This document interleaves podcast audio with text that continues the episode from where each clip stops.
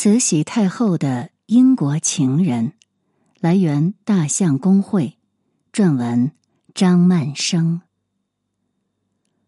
一九七四年，一箱手稿从瑞士漂洋过海，来到澳大利亚国家图书馆。此时，据手稿的主人过世已经三十年。这个集汉学家、掮客、骗子和难以捉摸的。猥亵者于一身的英国人早就被公众遗忘。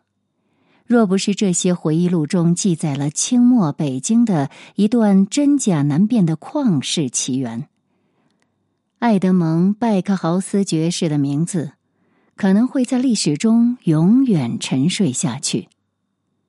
拜克豪斯，一八七三至一九四四，他言语轻柔，彬彬有礼。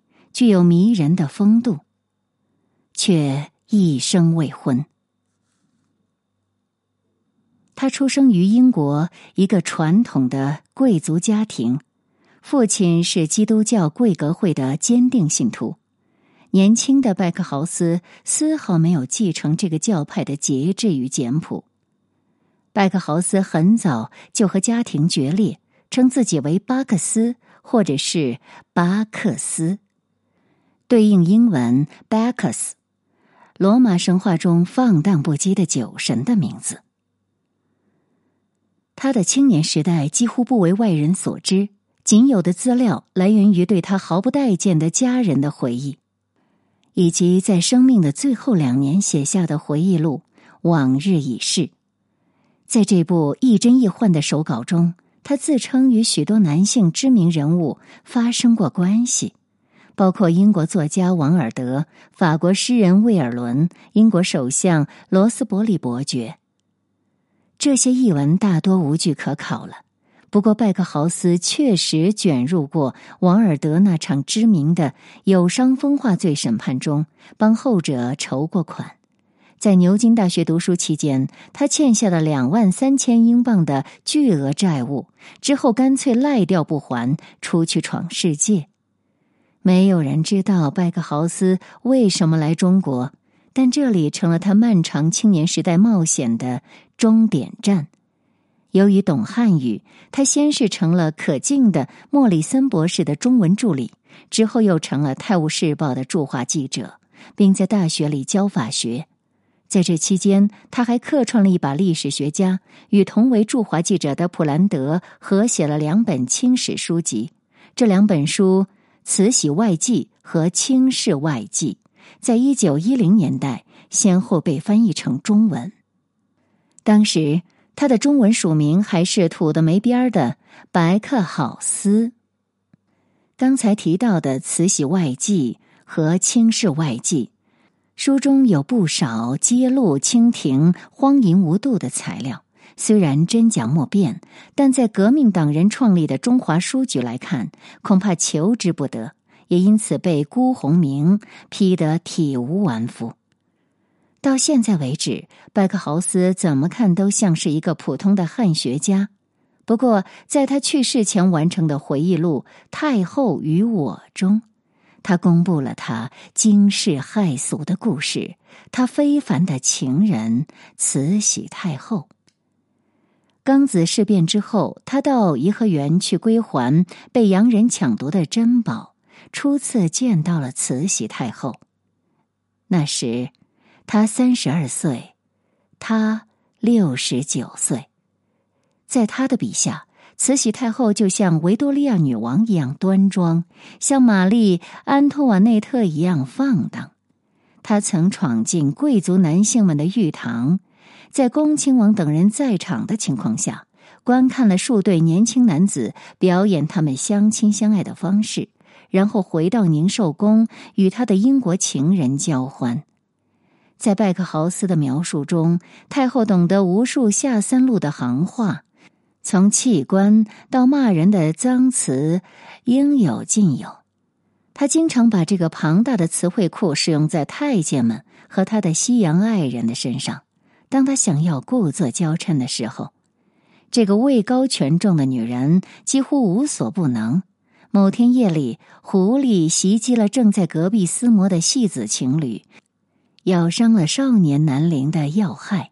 太后就像有经验的医师一样，用酒和煤油处理了伤口，将少年送到洛卫林医院，当时仅有的西医医院之一，并且还有精力回来继续享受拜克豪斯的服务。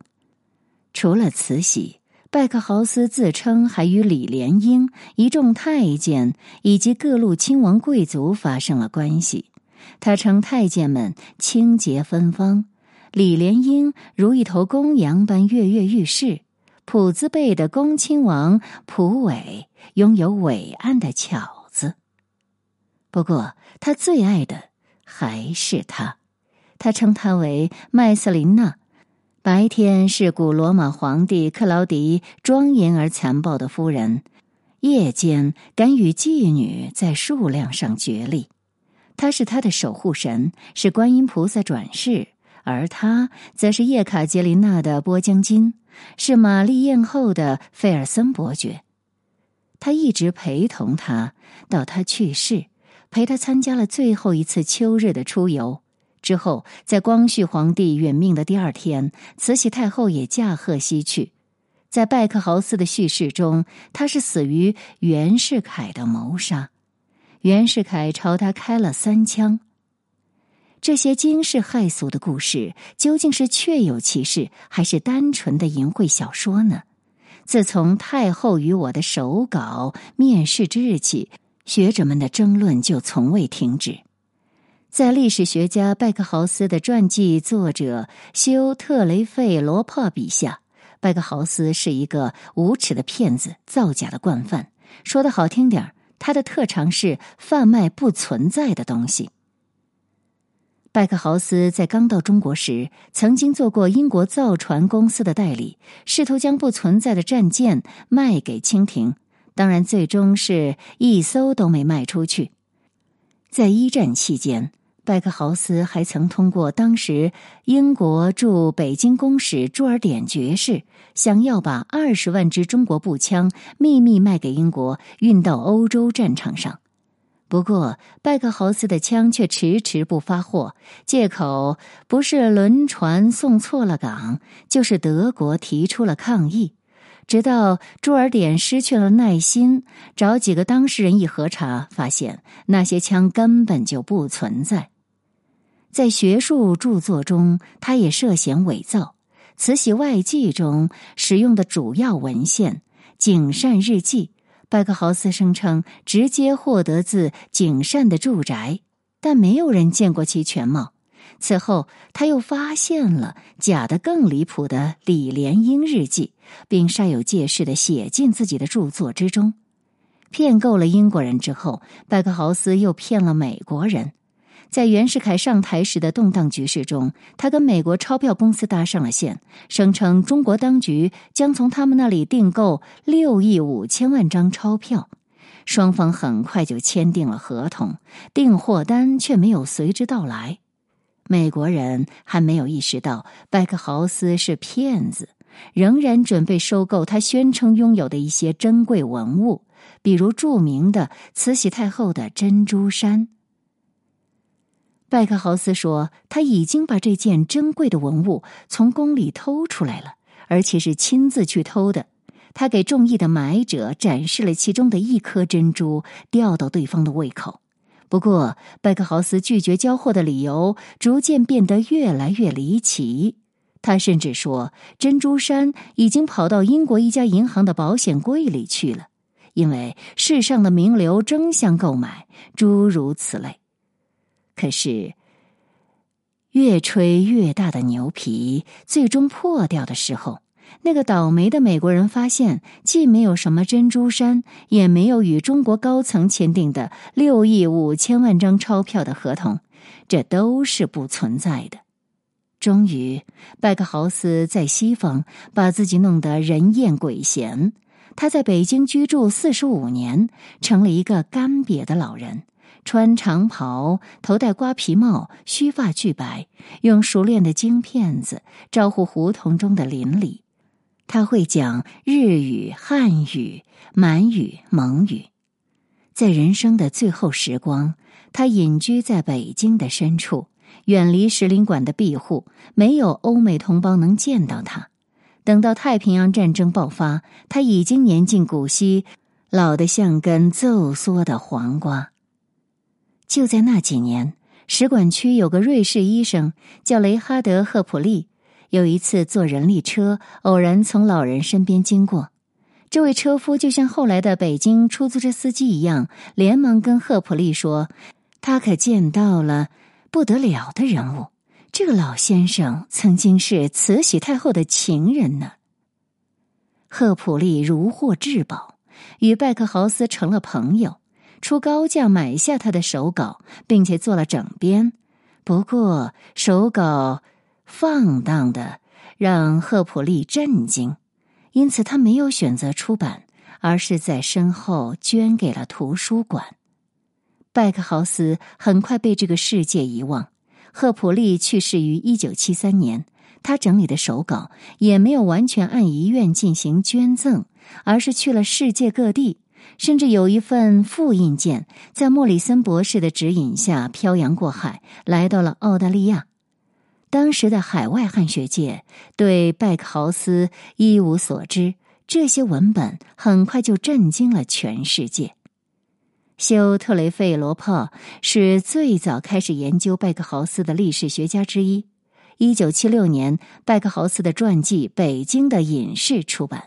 修特雷费罗珀参照多方面档案，将他定性为可憎的骗子与造假者。遗憾的是，过了不久，修特雷费罗珀自己也卷入了学术丑闻。把明显是伪造的希特勒日记认成了真的，他的学术声誉大不如前。一些更年轻的学者因而开始重新审视这份手稿，即便是当成纯粹的文学作品来读，《太后与我》也堪称是情色的杰作。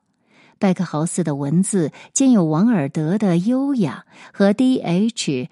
劳伦斯的细腻。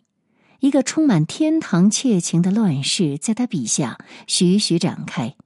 拜克豪斯无疑对清末北京的同性恋亚文化极为熟稔。他的回忆开始于北京著名的八大胡同之一——石头胡同中的相公堂子淑春堂。当时，八大胡同中遍布的南风场所，往往装饰奢靡，堪比豪门。《燕京杂记》里记载道：“幽童之居，拟于豪门贵宅，其厅室陈设，光耀夺目，锦幕纱橱，琼檐玉几，周仪汉鼎，一镜壁中，半是豪贵所未有者。至寝室一区，洁翠凝珠，如临春阁，如结绮楼，神仙至此当记。”在《太后与我》的第一章，拜克豪斯描述了这样的场所，用俚语称其为“私房”或者“相姑下处”。连当红南风出场费的数目和需要介绍帖的细节都经得起考据。在那里，他遇到了满人宰兰和他的男宠桂花，饶有兴致的观看了他们的活动，其后加入了他们。不过，一提起太后，拜克豪斯的文本就蒙上了一层雾。他说，太后讲话的风格不是正式的，如同口谕，就是粗鄙的，如同妓女。他们相爱的画面虽然在每一章都要出现多次，但却缺少像与太监与小厮那般精细的描摹。唯有第一次在颐和园中幽会的时候，拜克豪斯这样写道。他的皮肤散发着宜人的之前提到过的紫罗兰香气，他整个身体小巧玲珑，因为生命的愉悦而散发芬芳。这样的描写几乎让我们忘了，他描写的不是一位妙龄少女，而是一位年近古稀的老太太，行将就木，距离去世只剩不到四年。太后与我提到了两件对清末政局影响非同小可的历史事件，这两个事件都经由媒体报道，在当时人尽皆知。一件是一九零七年邮传部尚书岑春轩被慈禧免职，主要原因是与庆亲王奕匡、袁世凯等人矛盾颇深。拜克豪斯则就此编造了一幕捉奸闹剧。光绪皇帝久久不忿慈禧专权，于是派岑春轩到颐和园捉他们两个的私情，没想到被慈禧先发制人。另一件也发生在一九零七年，庆亲王的儿子载振由于杨翠喜案受贿而被弹劾去职，一时间传为官场弊案。在拜克豪斯笔下，这个事情成了载振聚众绑架、侮辱了慈禧太后宠爱的戏子这种狗血剧情。影响如此广大的公共事件，拜克豪斯尚且能够把自己给编排进去。其他无从考据的细节，那就更是真假参半了。至于最核心的事实，拜克豪斯是不是慈禧的情人，已经不再有获得其他一手资料的可能。拜克豪斯的手稿被重新发现时，正值中国的特别年代，这为历史学家们找到亲历者增添了极大的难度。如今，学界基本上认同拜克豪斯的著作。注水严重，但一代人的沉默就足以使真相永远沉睡在谜团之中。毕竟，我们该怎么解释那个人力车夫对赫普利医生说的话呢？根据拜克豪斯的说法，在二人交往四年之后，太后驾崩。又过了二十年，土匪军阀孙殿英翻开了他的陵墓。拜克豪斯是这样描述他那被盗掘出来的遗体的：他那安放在灵柩之中的圣体被扯出寿衣，完全赤裸，附以可怕的黑斑，头发蓬乱，虽细微之处亦清晰可辨。于是，在一个外国人真假莫辨的哀叹声中，大清王朝尘归尘。土归土。